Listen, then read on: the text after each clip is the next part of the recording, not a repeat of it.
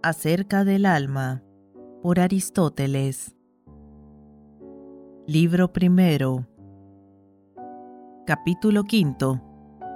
Se continúa y concluye la crítica de las distintas teorías acerca del alma y se atiende extensamente a aquella según la cual el alma está constituida de elementos.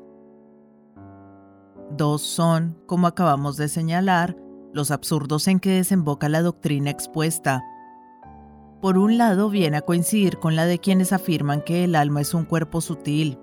Por otro lado cae en el absurdo peculiar de la doctrina de Demócrito según la cual el movimiento es producido por el alma.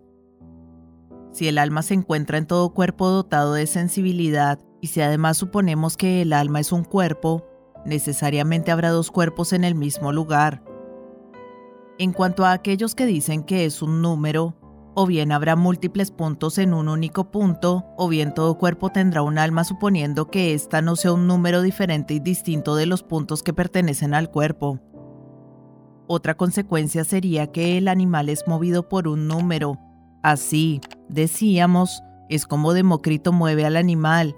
¿Qué más da, en efecto, hablar de esferas diminutas o de unidades grandes o en suma de unidades en movimiento si en cualquiera de los casos resulta necesario mover al animal a base de que aquellas estén en movimiento. Así pues, quienes pretenden juntar movimiento y número en un mismo principio vienen a parar a estas dificultades y a otras muchas por el estilo. Y es que no solo no es posible que tales rasgos constituyan la definición esencial del alma, sino que ni siquiera pueden ser propiedades accidentales suyas. Para ponerlo de manifiesto bastaría con intentar explicar las afecciones y acciones del alma, por ejemplo, razonamientos, sensaciones, placeres y dolores, etc., a partir de semejante definición. Como ya dijimos más arriba, a partir de tales rasgos no resultaría fácil ni adivinarlas siquiera. Tres son por tanto las maneras de definir el alma que se nos han transmitido, unos la definieron como el motor por antonomasia precisamente por moverse a sí misma, otros como el cuerpo más sutil o más incorpóreo. Acabamos de analizar qué dificultades y contradicciones comportan estas teorías. Queda por último examinar la definición según la cual el alma se constituye a partir de los elementos.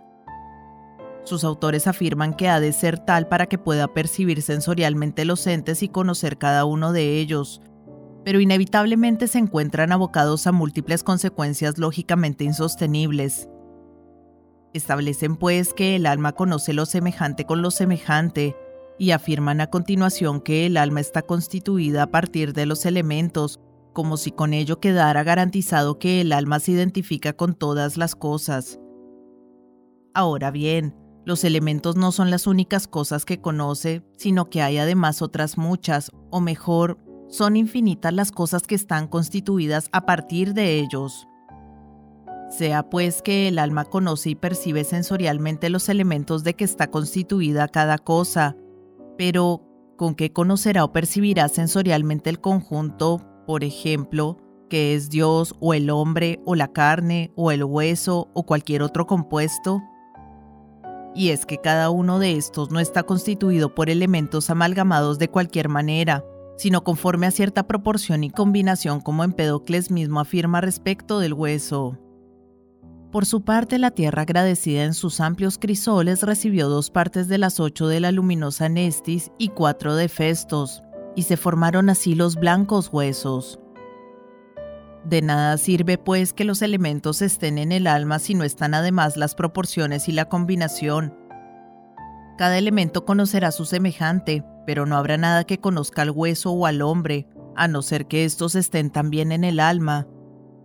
Por lo demás, no hace falta ni decir que tal supuesto es imposible. ¿A quién se le ocurriría en efecto preguntarse si dentro del alma hay una piedra o un hombre? Y lo mismo ocurre con el bien y el no bien. Y del mismo modo en todos los demás casos. Más aún, puesto que ente tiene múltiples acepciones ya que puede significar bien la realidad individual de la cantidad o la cualidad o cualquier otra de las categorías que hemos distinguido, ¿estará el alma constituida a partir de todas ellas o no? No parece en cualquier caso que los elementos sean comunes a todas ellas. ¿Estará pues constituida solamente a partir de aquellos elementos que son propios de las entidades? ¿cómo es entonces que conoce también cada uno de los demás entes? ¿Dirán acaso que hay elementos y principios propios de cada género y que el alma está compuesta de todos ellos? Entonces el alma será cantidad, cualidad y entidad. Pero es imposible que estando compuesta a partir de los elementos de la cantidad, sea entidad y no cantidad. A quienes afirman que el alma está constituida de todos los elementos les sobrevienen estas dificultades y otras por el estilo.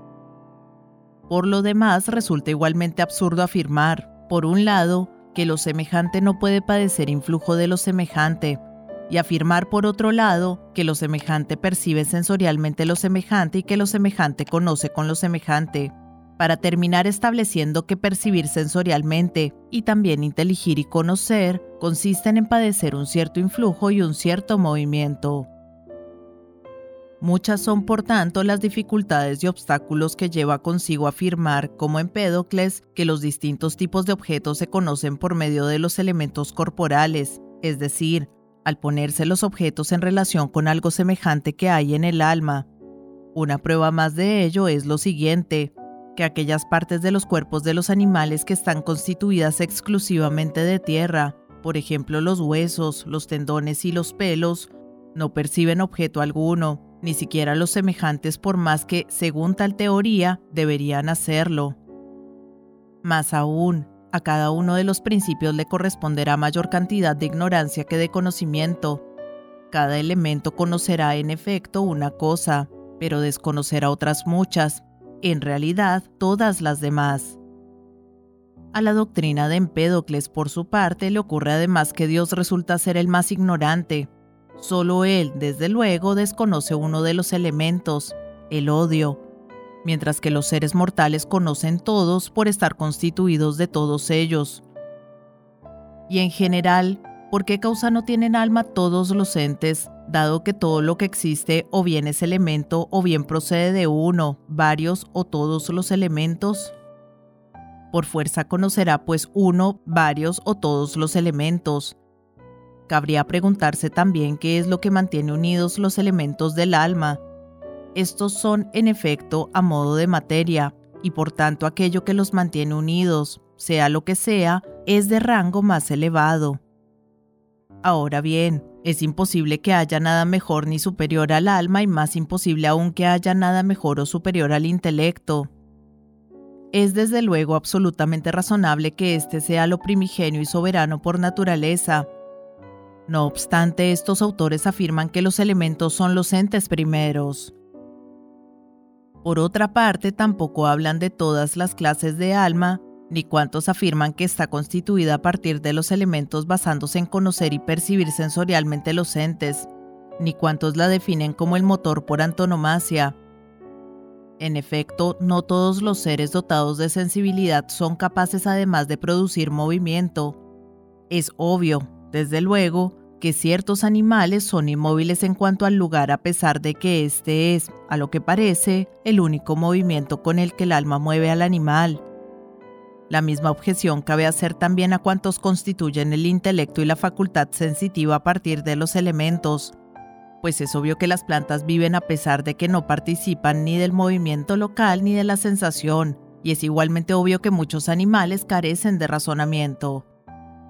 Y por más que se aceptaran estos extremos y se estableciera que el intelecto es una parte del alma e igualmente la facultad sensitiva, ni siquiera en tal supuesto se hablaría ni con universalidad acerca de toda clase de alma, ni en su totalidad acerca de cualquiera de ellas. Por lo demás, de esto mismo está quejada la doctrina contenida en los llamados poemas órficos, cuando en ellos se afirma que desde el universo exterior penetra el alma, al respirar, arrastrada por los vientos. Sin embargo, no es posible que suceda esto a las plantas ni tampoco a ciertos animales, puesto que no todos respiran. Pero este detalle les pasó por alto a los autores de tal conjetura. Por otra parte, aun cuando resultara necesario constituir el alma a partir de los elementos, no sería en absoluto necesario hacerlo a partir de todos. Cualquiera de las partes de la contrariedad se basta para juzgarse a sí misma y a su opuesto. Conocemos, en efecto, por medio de la recta no solo esta, sino también la curva, ya que la regla es juez para ambas, La curva, sin embargo, no juzga ni de sí misma ni de la recta. Otros hay además que afirman que el alma se halla mezclada con la totalidad del universo, de donde seguramente dedujo tales que todo está lleno de dioses. Pero esta afirmación encierra ciertas dificultades. En efecto, ¿por qué razón el alma no constituye un animal cuando está en el aire o en el fuego, y sin embargo sí lo constituye cuando está en los cuerpos mixtos, a pesar de que suele afirmarse que es más perfecta cuando está en ellos? Cabría preguntarse además por qué razón el alma que está en el aire es mejor y más inmortal que la que se encuentra en los animales. El absurdo y la paradoja acompañan, por lo demás, a ambos miembros de la alternativa, pues calificar de animal al fuego o al aire es de lo más paradójico, y no calificarlos de animales sabiendo alma en ellos es absurdo.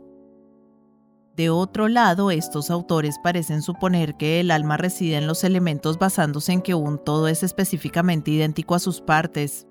Y puesto que en definitiva los animales resultan animados al recibir en sí el elemento correspondiente del medio que los rodea, se ven obligados a afirmar que el alma, universal, es también específicamente idéntica a sus partes.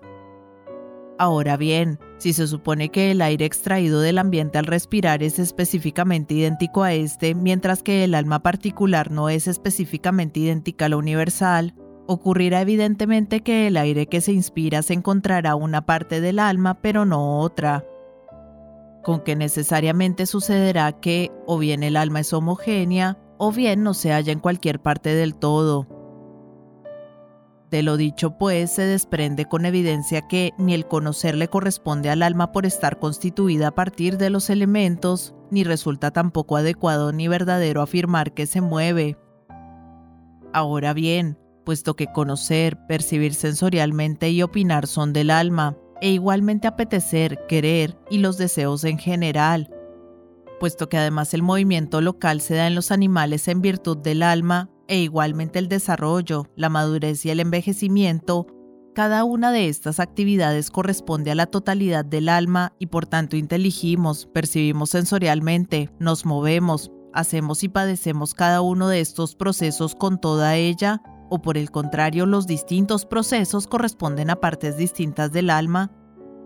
El vivir se da solamente en una de estas partes, en muchas, en todas, o tiene incluso alguna otra causa.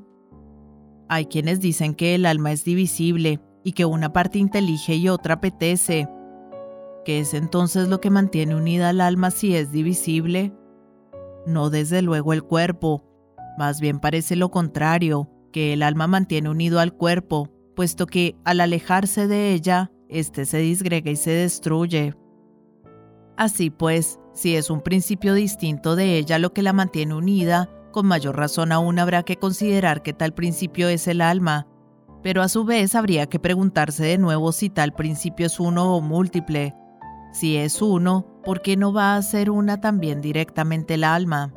Y si es divisible, una vez más el razonamiento irá en busca de aquello que lo mantiene unido, con lo cual tendremos un proceso infinito. Cabría además preguntarse en relación con las partes del alma qué poder posee cada una de ellas respecto del cuerpo, ya que si la totalidad del alma es la que mantiene unido a todo el cuerpo, conviene que a su vez cada una de ellas mantenga unida alguna parte del cuerpo. Esto sin embargo parece imposible. Es difícil incluso de imaginar qué parte y cómo corresponde al intelecto mantener unida.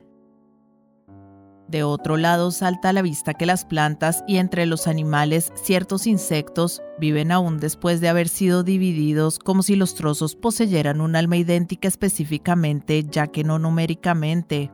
Cada una de las partes tiene en efecto sensibilidad y se mueve localmente durante un cierto tiempo. No es nada extraño por lo demás que no continúen haciéndolo indefinidamente ya que carecen de órganos con que conservar su naturaleza sin embargo, no es menos cierto que en cada uno de los trozos se hallan todas las partes del alma, y que cada una de estas es de la misma especie de las demás, y que el alma total, como si cada parte del alma no fuera separable de las demás por más que el alma toda sea divisible. Parece además que el principio existente en las plantas es un cierto tipo de alma.